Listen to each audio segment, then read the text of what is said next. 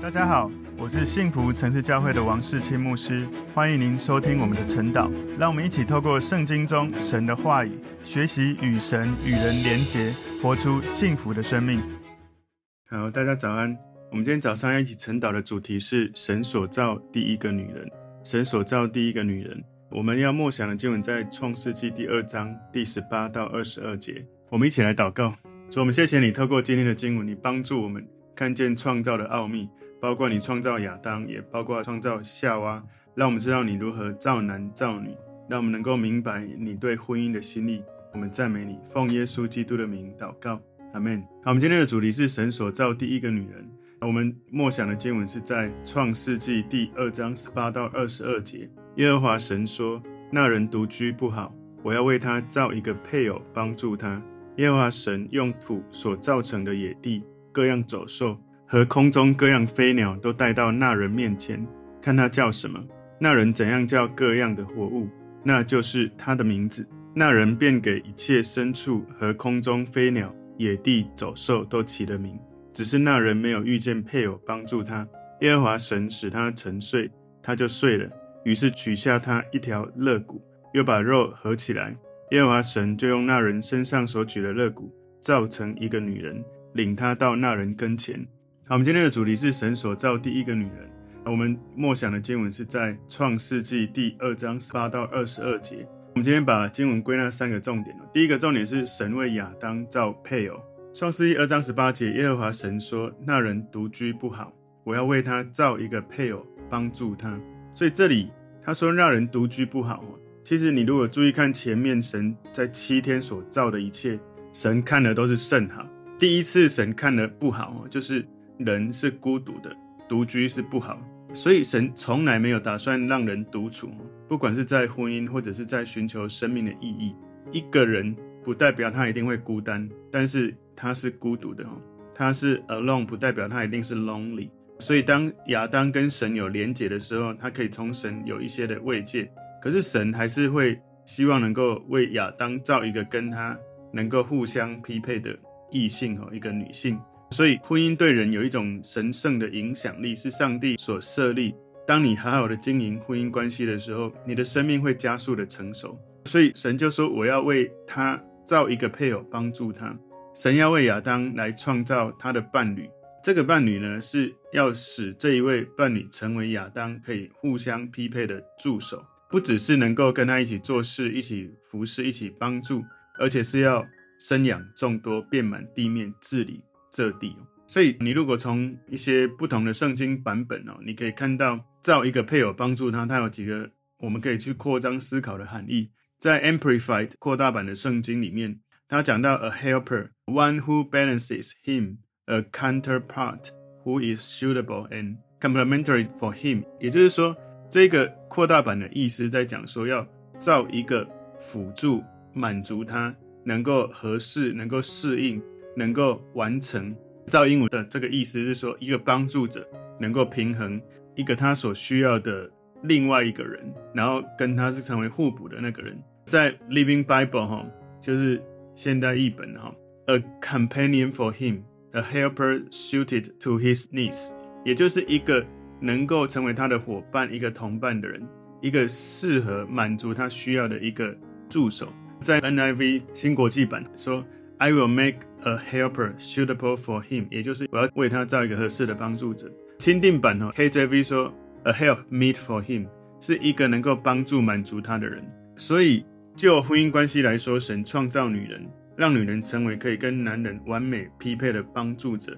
所以呢，神就给了亚当生命的计划，要他跟女人一起去完成。所以神给男人做家庭领袖的责任。也给这个男人透过女人来帮助他来建造家庭，很重要的一件事哈，不是只有女人要帮助男人，而是男人也要帮助女人。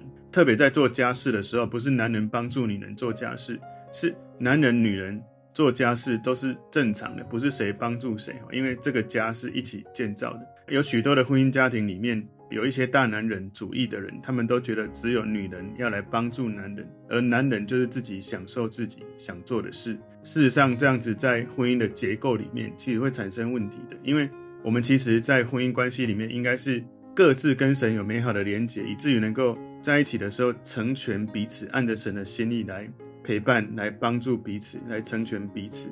每一个人都应该有从神来的独特的使命，而婚姻关系是要成为彼此更多、更加速的去跟上神，更多的与神同行。所以，当神看着家庭的时候，男人他应该起来领导这个家庭，要忠于这个家庭，不管他能力好坏，他要起来承担，他要领导，而且要有足够的格局，不是只是女人要顺服，而自己却没有格局，或者是榜样，或者是愿意去为了爱你的配偶而愿意先让自己放下。所以，当我们从世界的价值、世界的思维来看这个夫妻关系哦，常常会觉得好像。女人是应该要低声下气，女人应该要帮助，好像帮助者是一种劣势的角色。事实上，从神的角度来说，服侍或者帮助，在神的眼中，常常在提醒领袖，反而是这一个应该要去服侍、去帮助的那个角色。马太福音二十章二十五节说，耶稣叫了他们来说：“你们知道外邦人有君王为主治理他们，有大臣超权管束他们。”只是在你们中间不可这样。你们中间谁愿为大，就必做你们的用人；谁愿为首，就必做你们的仆人。正如人子来，不是要受人的服侍，乃是要服侍人，并且要舍命做多人的赎价。所以，身为这个家庭的领导者，身为公司的领导者，身为任何一个地方的领导者，如果从耶稣的教导，应该是一个能够去服侍人，一个能够去帮助人的一个领袖。上帝造女人成为男人的帮助者，他应该要从男人得到尊重跟尊敬，不是把女人当作工具或劳作者，或者是佣人，好像只是煮饭、洗衣、照顾家人，不是只是这样，而是我们彼此都要成全彼此。在神的恩典当中，男人、女人他的价值都是一样的，只是他们功能不一样。就好像圣父、圣子、圣灵，他们都是有一样的价值，但是他们在跟人的互动上会有不同的功能，所以男人要成为领袖，有格局的领袖，不能只是拿着圣经说，圣经里面写女人要顺服丈夫。当男人在讲这样经文的时候，要先跟他说，圣经说男人要为女人死。只有我们能够在为女人死的时候，才有足够的格局，说我有那个格局来领导你。所以，什么叫男人要为女人死？就是你在遇到一些意见不合的时候。你要先来到神的面前，让神带领你，以至于你能够放下情绪，让神的爱、让神的真理、让神的心意带领你来呵护、来爱护、来领导。不是只是我用我是男人的权柄、男人的体力来要求你要听话。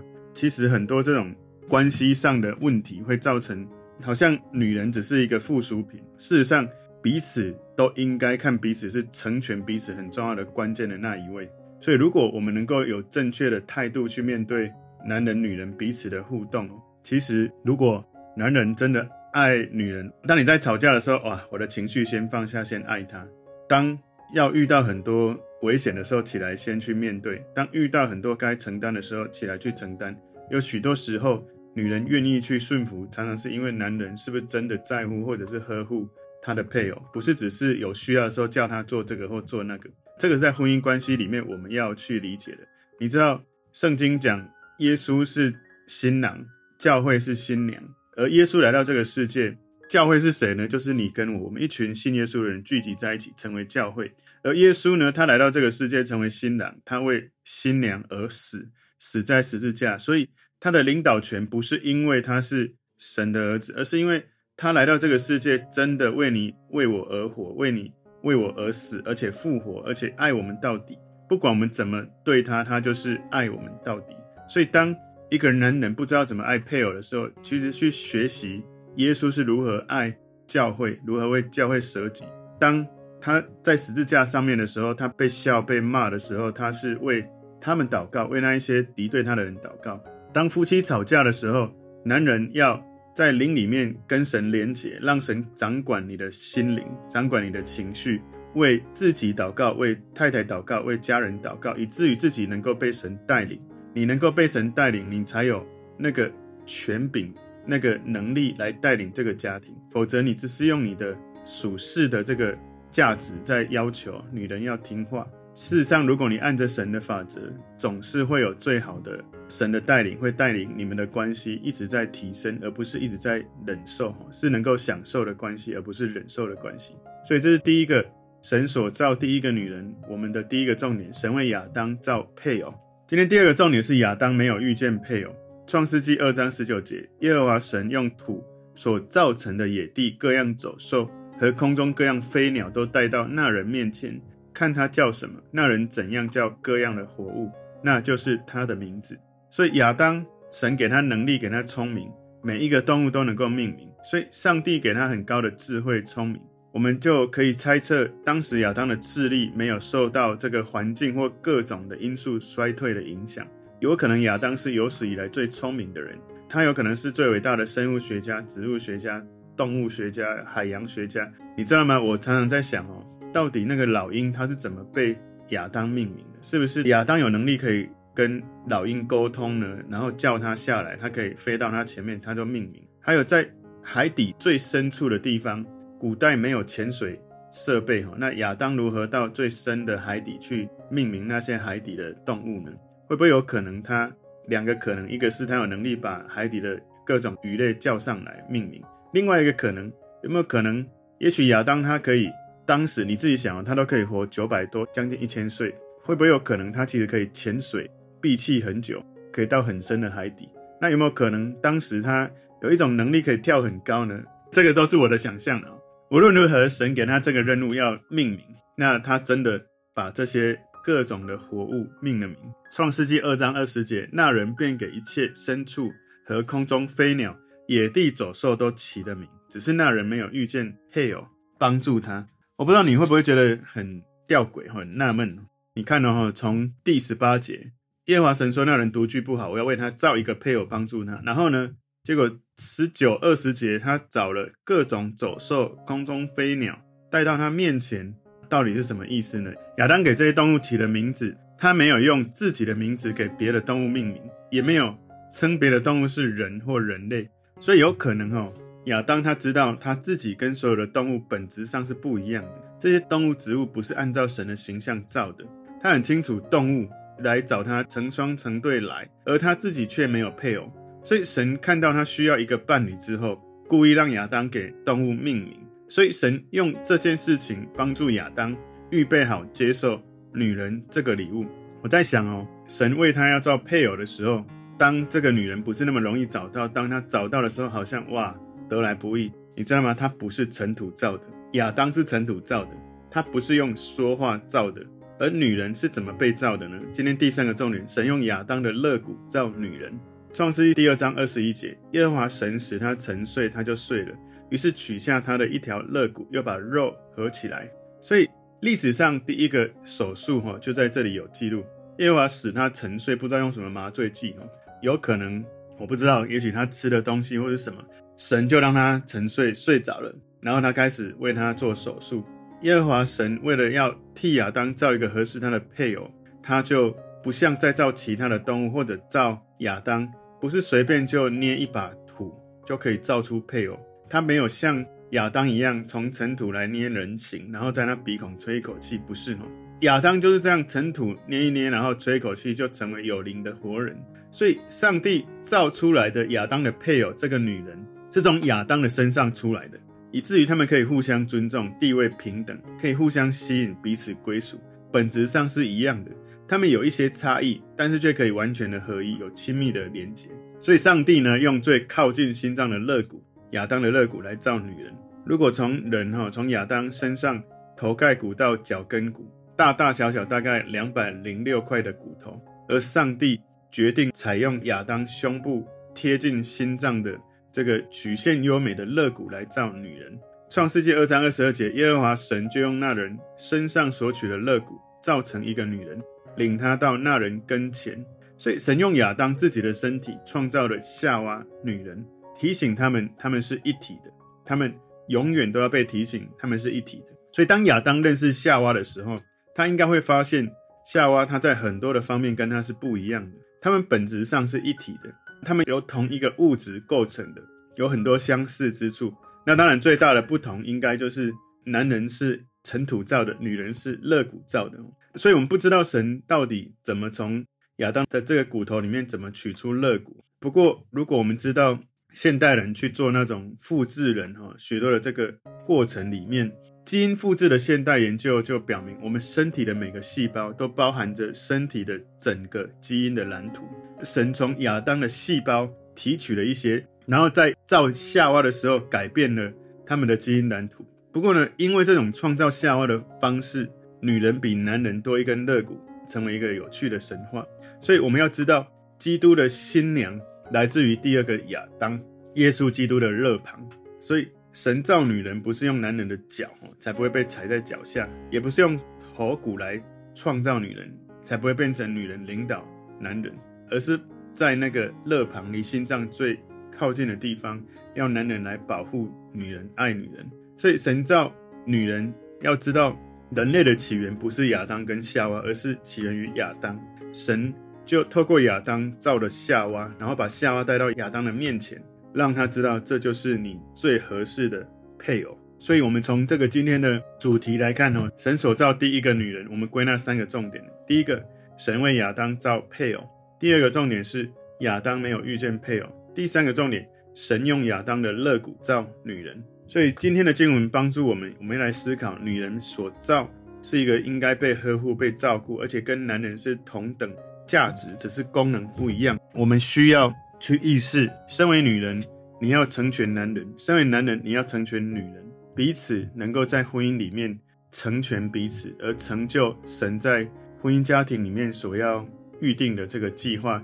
生养众多，遍满地面，治理这地。所以，一个男人，一个女人，他们结婚生子，就能够生养众多，就能够遍满这地，能够治理这地。我相信上帝让我们进入婚姻，其实有美好的心意。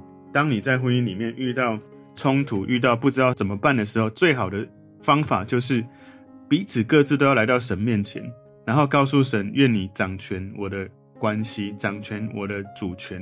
好，让我在面对彼此关系的时候，是回到神的心意，而不是用世界的价值，或者是用我个人老我的血气。婚姻是要成全彼此，不是要利用彼此。婚姻不是一种契约，是一种盟约，是一种你决定了就要因着神的恩典，可以一辈子在一起，然后建造这个家庭，是一个稳固的，是一个可以孕育生命、创造价值、帮助人在这个家里面能够不断的有养分被供应的一个环境。这样子，神的计划可以透过家庭不断的释放出来，而撒旦对家庭的计划就是不断的破坏，让男人、女人彼此攻击，产生冲突，以至于最后不能在一起。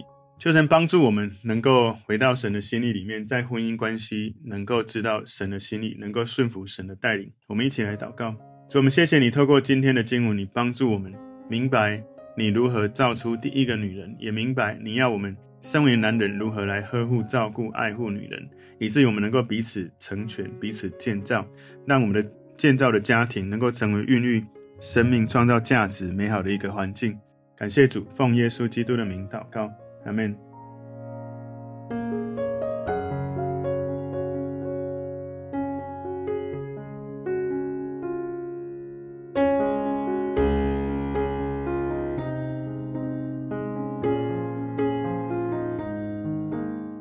如果这个信息对您有帮助，请您在影片下方按赞、留言，并分享给您的朋友，分享在您的 IG、Facebook、Line 或者其他的社群媒体上面，来祝福您的朋友。当然，也别忘了订阅我们的频道和开启小铃铛，这样您就可以收到我们最新的影片通知哦。